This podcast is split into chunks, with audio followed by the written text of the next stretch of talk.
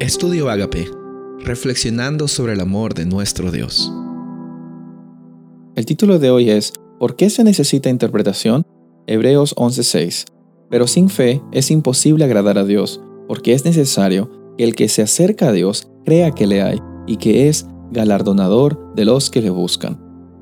Cuando tú estás leyendo la Biblia, tienes que reconocer que también estás interpretando la Biblia. Hemos visto en esta semana, en estos días anteriores, que es muy importante la labor de reconocer nuestras presuposiciones, saber de dónde venimos, la cultura en la cual nosotros estamos viviendo también tiene mucha influencia sobre la experiencia que nosotros podemos tener en la Biblia. No podemos poner palabras que la Biblia no dice. Es un error muy grande a veces intentar usar la Biblia como una enciclopedia es un error grande también a veces usar la Biblia como un manual, como si la cultura que ha sido escrita en la Biblia fuera la misma que la cultura nosotros que estamos viviendo aquí también. La Biblia es un libro que trasciende culturas no por el contenido de sus palabras específicamente, sino por los principios eternos que nos muestran quién es Dios.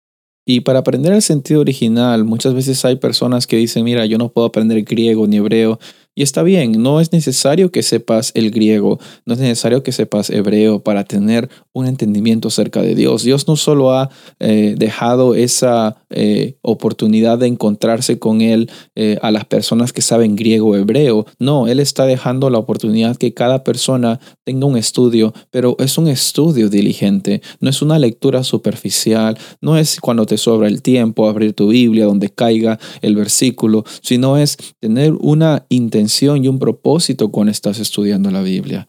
La interpretación que tú pones en la Biblia define mucho la práctica en la cual tú estás viviendo el día a día, la forma en la cual tú vives con esperanza o vives con miedo, vives con el amor de Dios queriendo compartir hacia los otros o vives atemorizado y pensando solamente en ti.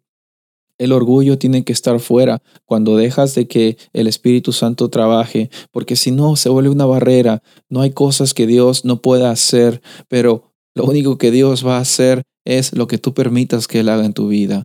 En esta semana hemos visto lo importante que es interpretar la Biblia, pero más que interpretarla también es reconocer que hay un Dios que está dispuesto a abrirnos las mentes, a mostrarnos el camino, que está detrás de cada palabra de la Biblia, para que nosotros tengamos esa oportunidad de tener esperanza y salvación, incluso en los momentos más difíciles que estamos teniendo. No se trata de leer la Biblia por leerla, se trata de que la Biblia también nos lea a nosotros. Y en ese proceso de que la Biblia nos lea a nosotros, tenemos que dejarnos guiar por el Espíritu Santo. Es un desafío muy grande. Es muy fácil decirlo, es muy difícil hacerlo. Es muy fácil conversar sobre lo importante que es la Biblia, porque como hemos visto también, nuestra naturaleza es caída, es pecaminosa, nos gusta hacer lo que nos place, no nos gusta que Dios transforme nuestra vida. Y lo interesante es que cuando Dios transforma nuestra vida, Él lo hace para nuestro bien. Él nunca lo hace con fines egoístas. El reino de los cielos nunca se ha tratado de lo que Dios quiere arbitrariamente imponer hacia su creación, sino se ha tratado de lo que Dios hace y hasta sí mismo se entrega para que nosotros tengamos una vida con abundancia, una vida con propósito, una vida con sentido.